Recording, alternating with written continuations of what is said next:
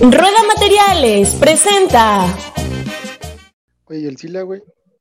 Ahí está. Ahí está. ¿Eh? Ay, sí, mi chile, ¿dónde está? No, pues quería que no estuviera, güey, pero si ya está ahí, pues ya valió madre. Ok, adiós. Pues, si quieres lo saco, ¿eh? Pero si quieres, quédate, Sila, no hay pedo. Bueno, ya, ¿quién va a presentar? Nada más me quiero escuchar para que Presenta Peter no tú, güey. Presenta si la, ¿No que Peter iba a presentar? pues no quiere, ya ves que se agüita. Pinche maricón. Pero bueno.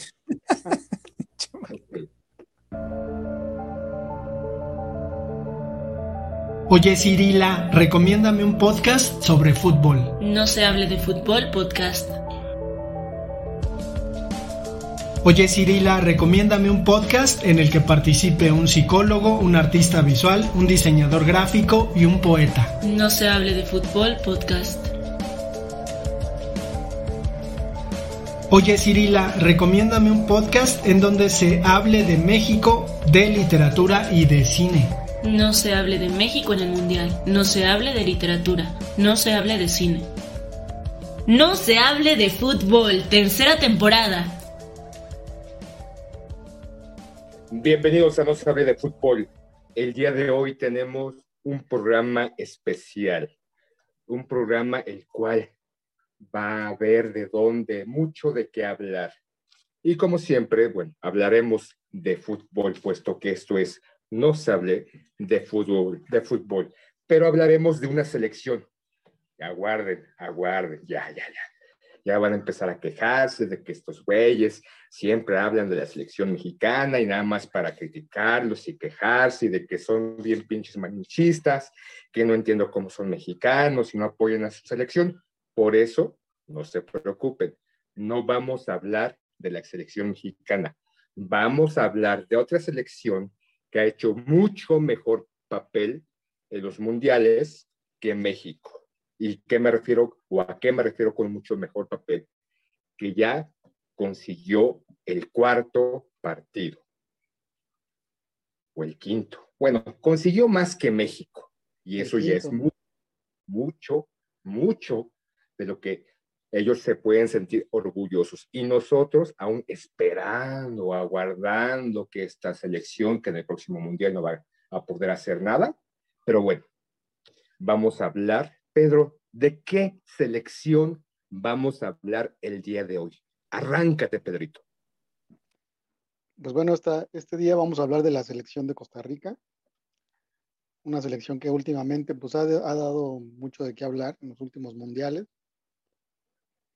Y pues de- también acordándonos de una de una de nuestras seguidoras, Sadie, a la cual le mando un cariñoso saludo. Me dijo que está malita, pero bueno, espero que se recupere muy pronto. Así va a ser. Le mando un gran saludo, un gran beso. Y pues le agradecemos que siempre ha sido pues, una de nuestras seguidoras más, más frecuentes.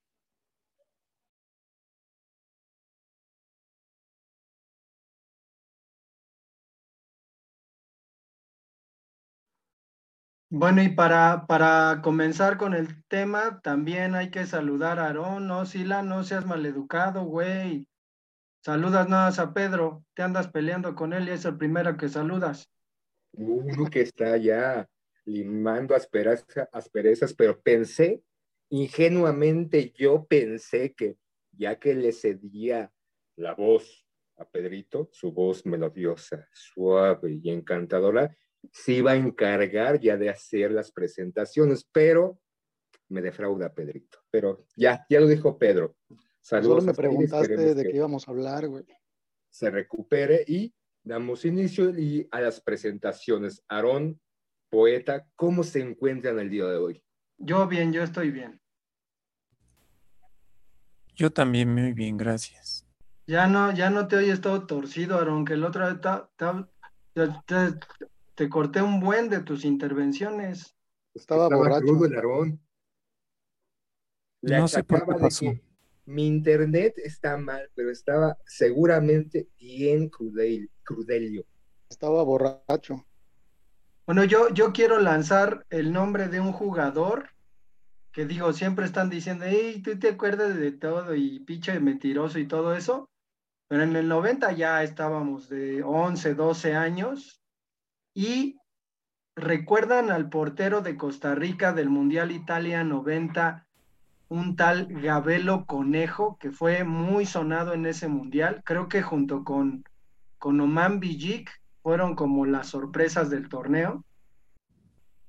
Claro que sí, yo me acuerdo mucho de Gabelo Conejo, eh, el portero que llamó mi atención en Italia 90, en ese Mundial de Italia 90, donde Costa Rica hizo una gran participación y obviamente destacando entre su selección este portero que de verdad parecía un conejo corriendo tras la pelota y obviamente atajando todo lo que se le venía a su portería. Yo me acuerdo muy bien y de hecho, este, pues me, llamó tanto la atención que en algún momento cuando jugábamos o cuando jugaba, me, me ponía de portero sintiéndome Gabelo Conejo.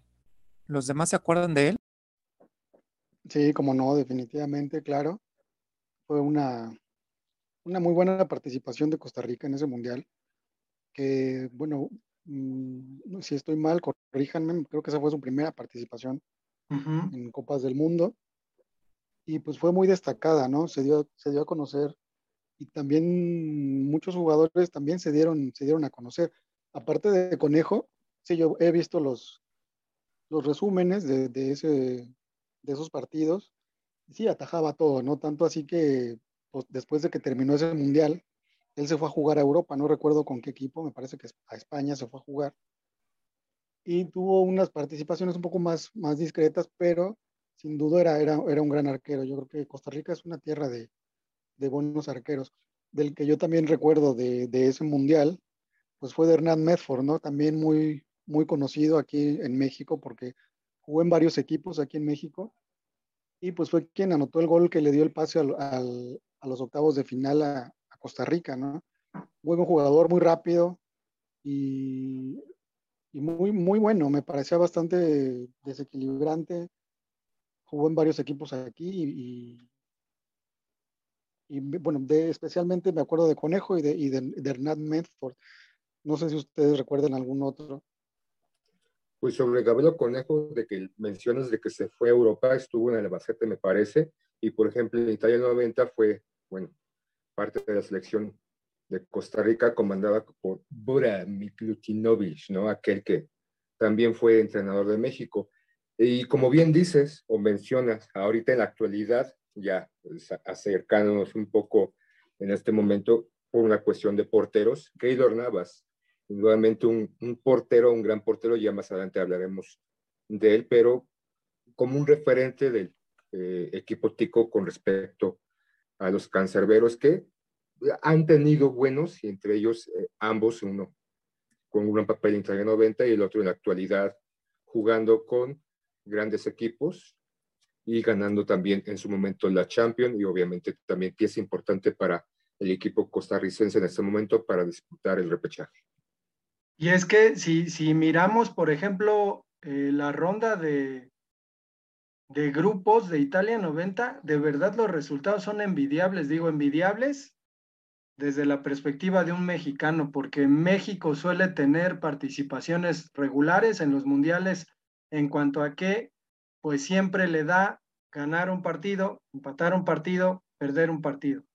Y con eso México pues, se ha calificado desde hace muchos mundiales a octavos, pero viendo esa clasificación de Italia 90, juega su primer partido contra Escocia, gana 1-0, juega su segundo partido contra Brasil, pierde 1-0 y luego juega el tercer partido contra Suecia y le gana 2-1.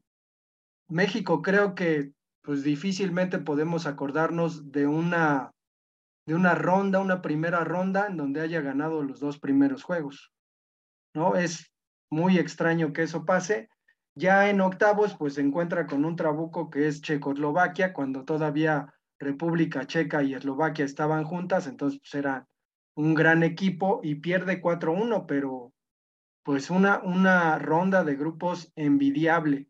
Entonces, no sé si podamos ir como teniendo en cuenta esta cuestión de le envidiamos las participaciones que ha tenido, que son pocas en relación a las que ha tenido la selección mexicana, que nos decepciona mundial con mundial, pero ya quisiéramos, ¿no? Tener una participación como lo que ocurrió en Brasil 2014. ¿Recuerdan esa, esa selección tica que, que de plano, pues México se, se clasificó perdiendo en el último partido contra Costa Rica, dependiendo de los Estados Unidos contra Panamá. ¿Cómo, ¿Cómo, recuerdan esa, esa selección? Que además me parece que la selección de Costa Rica fue la primera que le sacó eh, los tres puntos a México en el Estadio Azteca. Creo que dirigía el Ojitos Mesa, se acordarán, y que fue una cosa creo que hasta traumática porque no había pasado, ¿no? Y también sorpresiva porque de pronto no nos imaginábamos que los costarricenses pues hubieran elevado tanto su nivel de juego como para ganarnos los tres puntos en nuestra casa. Pero antes de eso, a mí me gustaría comentar que después de Italia 90, pues tuvo un periodo muy largo de no participar en, un, en mundiales. Italia 90 fue su primera y después de ahí Estados Unidos 94 no clasificó, en Francia 98 no clasificó. En Corea, Japón se queda, bueno, vuelve al Mundial, pero se queda en la primera ronda. Y a partir de ahí, pues tiene esta intermitencia, ¿no? El Alemania 2006 se queda en primera ronda, no va Sudáfrica 2010. Y en 2014, que es el mundial que tú comentas, Poeta, pues también tuvo ahí una buena participación, que es el cuartos de final.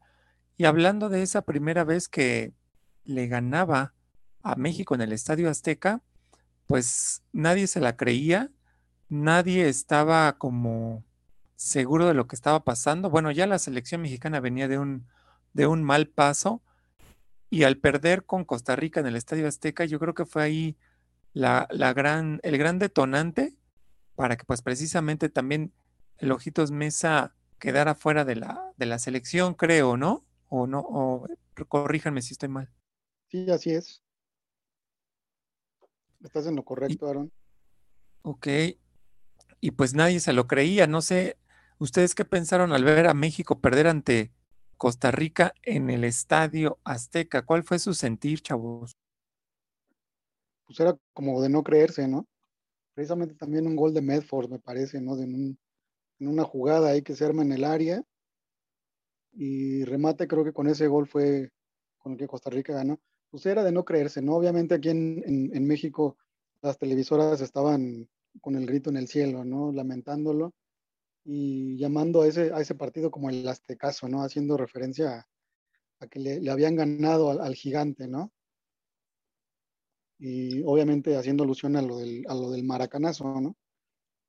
Pero pues bueno, como siempre las televisoras se han encargado de, de poner a México como el mejor, como el más fuerte, como el gigante, una cosa que nunca ha sido cierta, pero siempre han tratado de, hacerlo ver así. Em, pues sí, era, era, una, era una cuestión difícil de creer porque México nunca había sido derrotado en el Estadio Azteca en una, en una eliminatoria mundialista, ¿no? Ya después, en eliminatorias posteriores, ya después vino Honduras y también nos ganó y hemos estado a punto de perder otros partidos. O sea que eso de gigante pues es una, es una mentira, eso no, no existe.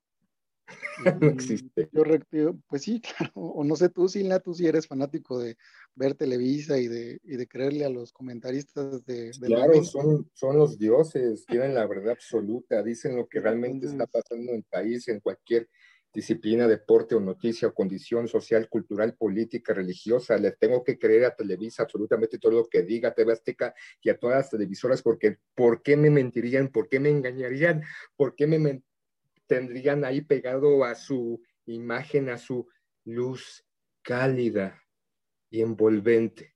Bueno, ya, con respecto a esa, ese día del Aztecaso, indudablemente yo creo que fue un momento de, no lo puedo creer, un momento de odio, furia, insatisfacción, de enojo, de tristeza, de sufrimiento, de no poderlo creer precisamente, indudablemente, sin, sin poder creer la situación por todo lo que nos habían mencionado, incluso por creerlo también nosotros, ¿no? Los gigantes, el fútbol mexicano imparable, el mejor fútbol de la zona norte, mejor que Estados Unidos, Canadá y Centroamérica. Indudablemente era algo que pensábamos que era realmente verdad, ¿no? O sea, como tantas cosas que nos creemos en la actualidad, que nos dicen no solamente esos medios de comunicación, sino políticos morenos, amarillos, verdes, azules, rojos, de cualquier cosa, nos creemos lo que nos dicen. Ese momento fue un momento de desesperación y angustia. Pero creo que podríamos centrarnos ya en el Mundial de Brasil cuando se hace el sorteo y obviamente está Costa Rica y de repente digo, yo no sé cómo reaccionaríamos con un con un grupo como le tocó. O sea, porque creo que en toda la historia de todos los mundiales no ha habido un grupo en donde coincidan tres campeones del mundo. Uruguay, que es una escuadra pues últimamente eh, muy equilibrada, defensiva, pero equilibrada, tiene ataque. Italia e Inglaterra en el grupo con Costa Rica.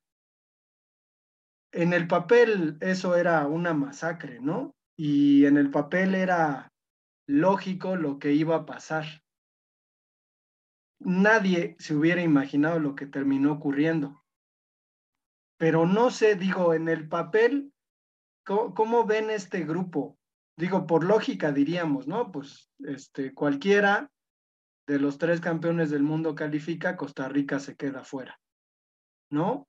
Sin embargo, ¿de dónde? O sea, a mí lo que me sorprende es de dónde los ticos que no tienen una liga pues tan, eh, no, no quiero decir desarrollada, sino eh, económicamente activa, ¿no? O sea, con tantas contrataciones eh, de muchos jugadores de, de, muchos lados y termina haciendo esto en el Mundial.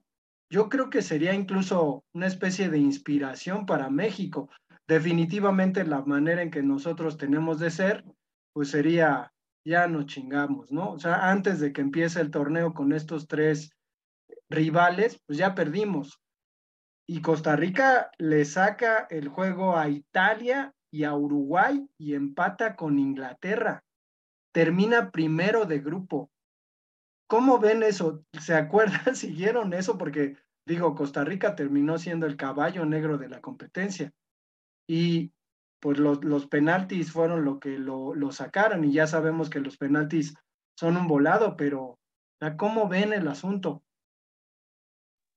En primera, como complicado, ¿no? Indudablemente te, te enfrentas a Uruguay, aunque tienes posibilidades contra Uruguay, no, no era como Uruguay tiene muchos años o muchos mundiales sin ser preponderante, es importante, es pieza que, que juega aparentemente dentro del listado de los posibles candidatos para ganar el mundial, no está dentro de los cinco, siete primeros, tal vez del 10 para abajo. Italia, un campeón del mundo, obviamente, pues mi segunda selección, ¿no? y cuando perdió, pues por 1-0, ¿no? O sea, ¿dónde quedó el catenacho? Y Inglaterra, o sea, uno en, en la imaginaria, eh, en jugarle al, al, vidente, pondría, o yo había ponido, o puesto más bien, a Italia en primero, Inglaterra en, en segundo y posiblemente un Costa Rica y un Uruguay. Pero ya al finalizar la ronda de grupos y ver que Costa Rica quedó en primero, ver la actuación que tuvo contra Uruguay, me parece fueron 3-1, corríjame si estoy equivocado. Después contra Italia, sacándole con un gol y cerrar con Inglaterra en un 0-0, calificar en primer lugar las esperanzas o, ver como este funcionamiento que había tenido, no solamente el ganarles, sino que se veían con posibilidades, con fuerza y como, como dices, poeta, ¿no? Uno, eh, el caballo negro, eh, en ese momento, en ese mundial, como de repente en ciertos mundiales aparece una figura con una posibilidad, con un a, posible alcance de llegar a las últimas instancias, era Costa Rica después de, ganar en octavos de final a, a Grecia, que tampoco es un, un rival tan, tan cómodo, aparentemente, y ya después enfrentarse a Países Bajos, y quedar 0-0 y, que, y irse a la ronda de penales, como dice Poeta. Era un volado y, cualquiera de los dos habría como una gran posibilidad, incluso pues muchos abonaban o preveían que posiblemente Costa Rica pudiera haberle ganado a Países Bajos para seguir avanzando y nuevamente hacer historia, aunque obviamente hizo historia dentro de los equipos de, de CONCACAF. Sí, yo también recuerdo mucho ese, ese mundial, esa, esa participación que tuvo Costa Rica en, en Brasil.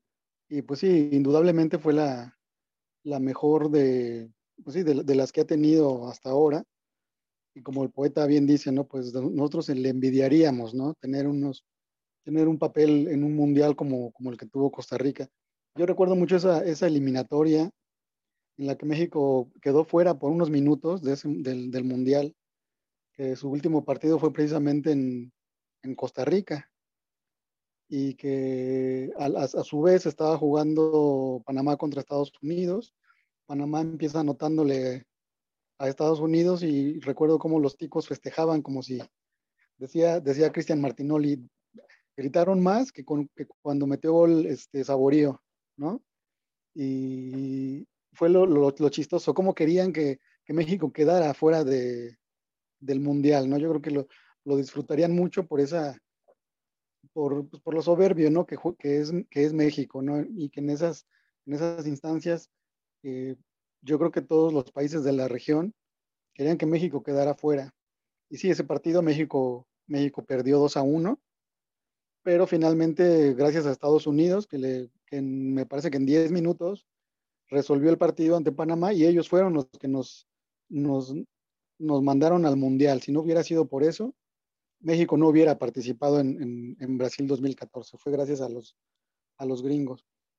Y, pues bueno, hablando de, Costa Rica en, ese mundial, pues, pues bueno, yo creo que todos coincidimos, ¿no? En, que, en que fue una, una participación muy, muy buena, fue un, un, un, duro rival, porque como bien decía Poeta, pensábamos que los únicos que pasarían la siguiente fase sería Italia e Inglaterra, ¿no? Indudablemente.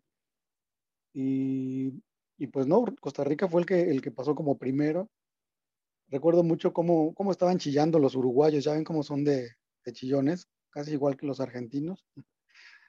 Estaban llorando porque cómo era posible, ¿no? Que cómo Costa Rica fuera a meterles tres, ¿no? En una Copa del Mundo.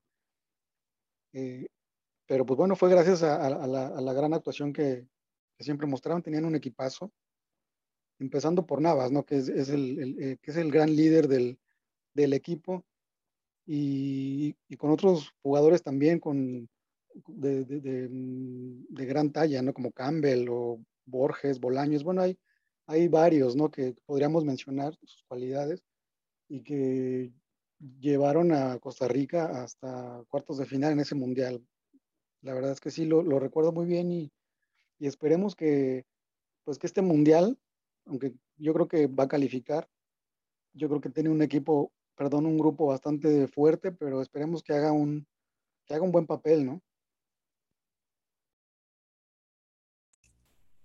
Pues ya quisiéramos cuando menos que haga lo, lo mismo que, que, Costa Rica en ese mundial, ¿no? Porque al final, pues sí, dio la gran sorpresa y dio la cara por, el, por la confederación eh, de la CONCACAF yo creo que nadie lo esperaba, bueno, no creo, estoy seguro que nadie lo, esperaba que llegara hasta cuartos de final. Eh, finalmente no, no siguió, no concluyó, no, se enfrentó a Holanda, a Países Bajos, quien lo sacó, pero finalmente yo creo que ha sido la mejor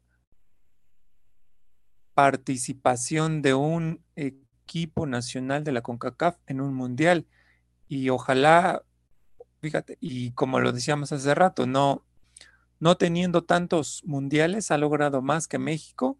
Y la verdad es que sí quisiera yo, en lo particular, ver a México en una posición semejante, llegar hasta, hasta esas instancias y que obviamente las, la, la, la librara, pero pues finalmente llegar a ese, a ese partido eh, deja, deja a Costa Rica con un, un nivel muy alto por alcanzar por parte de la selección, de la selección mexicana.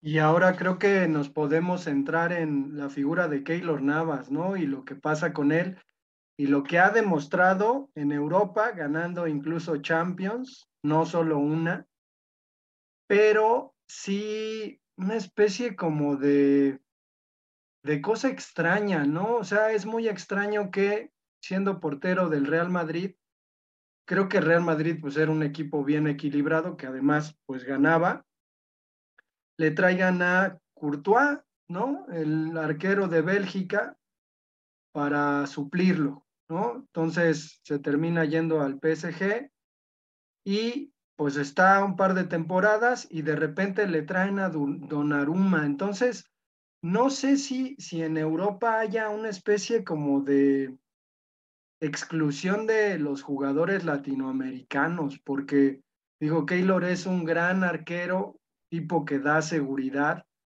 y que uno pues no, no ve jugadas en donde comete errores, desde luego como todos los porteros pues debe cometer uno que otro, pero no flagrantes, ¿no? Como los que ha llegado a cometer Ochoa y pues le pasa esto, ¿no? Y, en partidos importantes con el PSG, resulta que termina, por ejemplo, en la Champions, en contra del Real Madrid, termina en la banca y meten a Donnarumma y hace una tontería y pues termina perdiendo el PSG, ¿no? Entonces, no sé cómo vean, eh, al final ni siquiera sé si le han dado el premio al mejor portero, que ahora me parece se da una especie de, guante de oro al mejor portero, pero sí es muy extraño, es muy, muy extraño. Yo creo que tiene que ver un poquito con, con la exclusión por lo que ha pasado. Digo, eh, al final, Aruma, que es un chamaco al lado de eh, Keylor Navas, que, que además tiene una historia de vida excepcional, ¿no? Un chamaco en realidad con mucho, pues mucho talento, pero también con mucha disciplina y mucho trabajo y mucho querer, eh, pues salir adelante y tener fe, ¿no? Tener fe en que podía llegar a grandes escenarios como el Santiago Bernabéu, como la Champions y ganarla. Entonces, pues está, está extraño. No sé cómo vean esta cuestión con, con Keylor, que ya querríamos tener un arquero eh, de esa talla. Bueno, yo creo que a mí, bueno, en lo personal no me se me hace un buen, un gran portero. Sí es bueno, pero eh, no es un gran portero para mí, ¿verdad? Eh, Ay, no, no manches. Después de, del 2014, yo, bueno, al menos yo no lo conocía. A partir del 2014 y que se va al Real Madrid, es como yo conozco a Keylor Navas. Obviamente llega a un equipo que no me gusta, que es el Real Madrid, y comienzan a ganar muchas cosas, lo cual aborrezco. Y de ahí yo tengo una, pues no, no un gran, un agrado por parte de, de Keylor Navas, pero yo, yo pienso que en el sentido que estás diciendo de exclusión, yo, yo creo más que es más por la edad, poeta, porque al final yo creo que no es tan joven como para poderle brindar más temporadas en un equipo como Real Madrid, desde mi punto de vista. Llega al PSG y obviamente ya llega con cierta edad. Creo yo que es por ahí, creo yo que es por ahí por donde se empieza a, se, a sentir esta exclusión hacia, hacia el portero Keylor Navas, creo yo. No sé si ustedes piensen otra cosa diferente.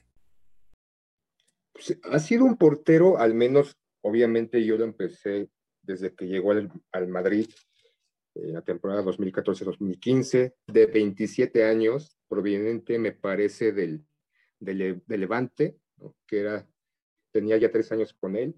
Posteriormente llegó a Europa, al Albacete, proveniente del Saprissa, o sea, llegó relativamente joven a Europa y se fue destacando poco a poco, pasando del Levante ya al Real Madrid.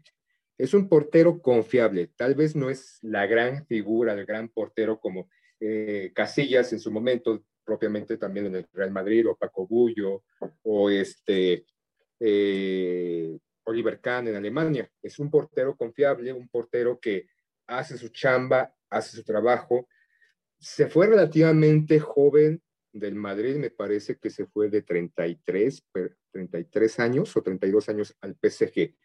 Uno habla de la cuestión de edad.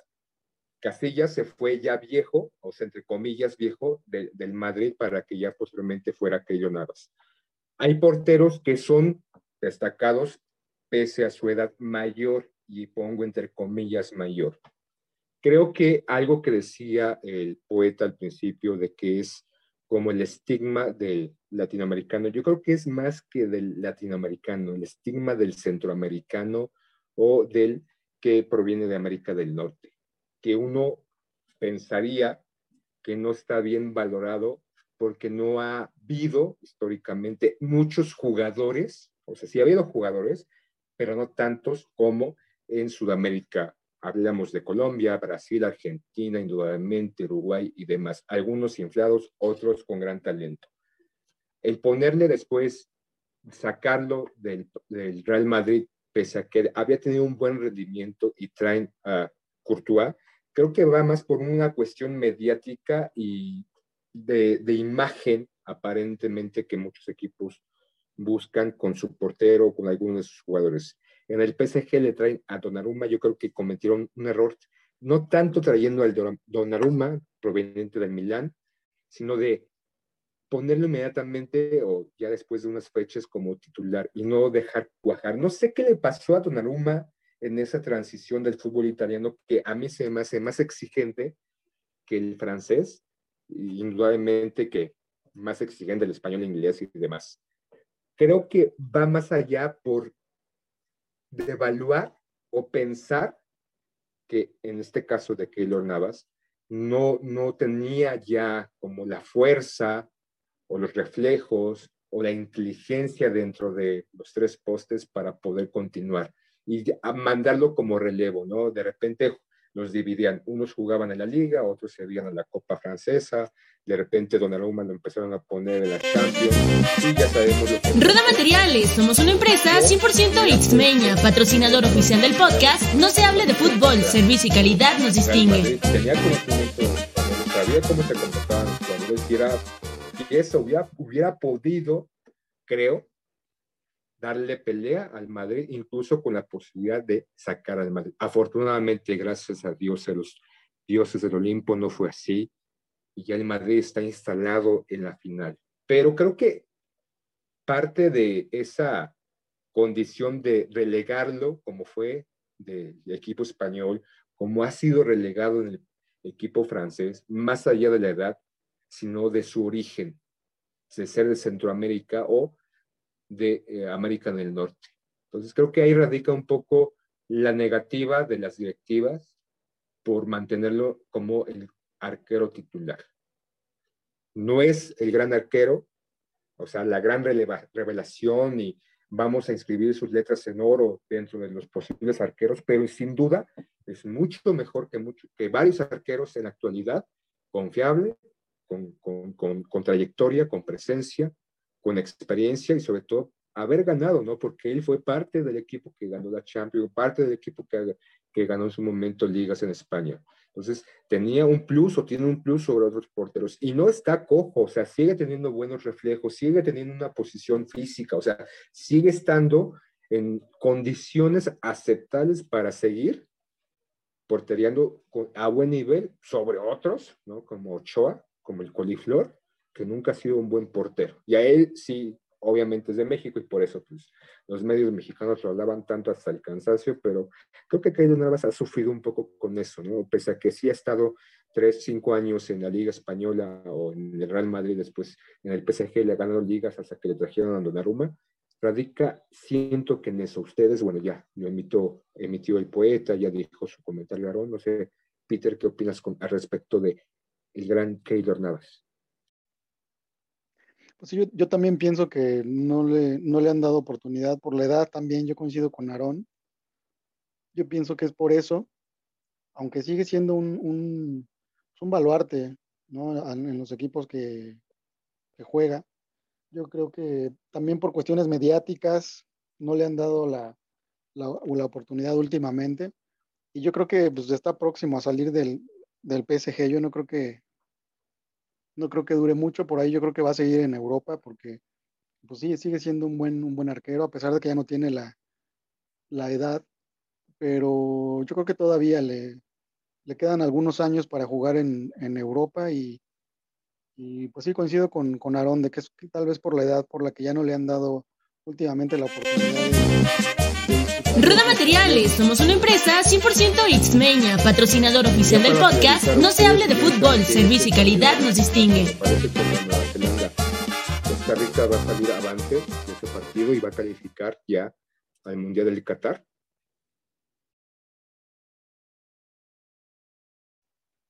Yo creo que sí, esos, esos rivales no son tan, tan fuertes, ¿no? Los rivales de esa, de esa zona no creo que, no creo que sean mejores que los de cualquier equipo de- del continente americano. Yo pienso que sí, Costa Rica va, a clasificar, tuvo un cierre de, eliminatoria bastante bueno. Todo el mundo pensaba que, que, calificaría Panamá, pero, pero finalmente ganó casi sus partidos que le faltaban y, pues ahí está, ¿no? En la, en la zona de, de repechaje.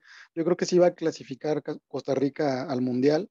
Le va a tocar un grupo bastante fuerte, pero pues yo espero que hagan, hagan un buen papel. No tienen, no tienen el mismo equipo que tenían en, en Brasil 2014, pero pues bueno, estos, estos jugadores nuevos, esperemos que pues que den el ancho y, y puedan demostrar que pueden eh, aspirar a, a pasar a un cuarto partido, ¿no? En, en- en el Mundial de, de Qatar.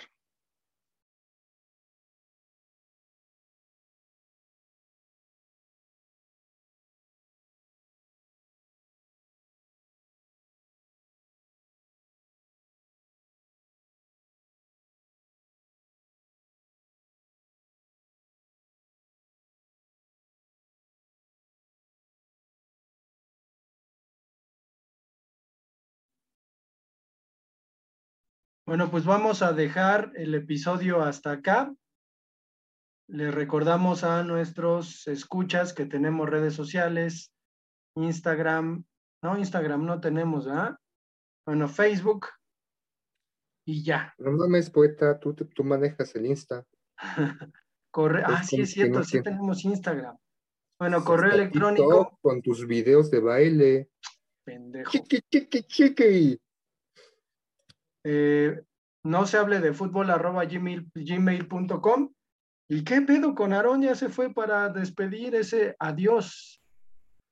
Muchas gracias por escucharnos. Adiós. Ah, papá, eres el héroe, papá, con tus despedidas. Te quiero, condenadote. Rueda Materiales, somos una empresa 100% Xmeña, patrocinador oficial del podcast. No se hable de fútbol, servicio y calidad nos distingue.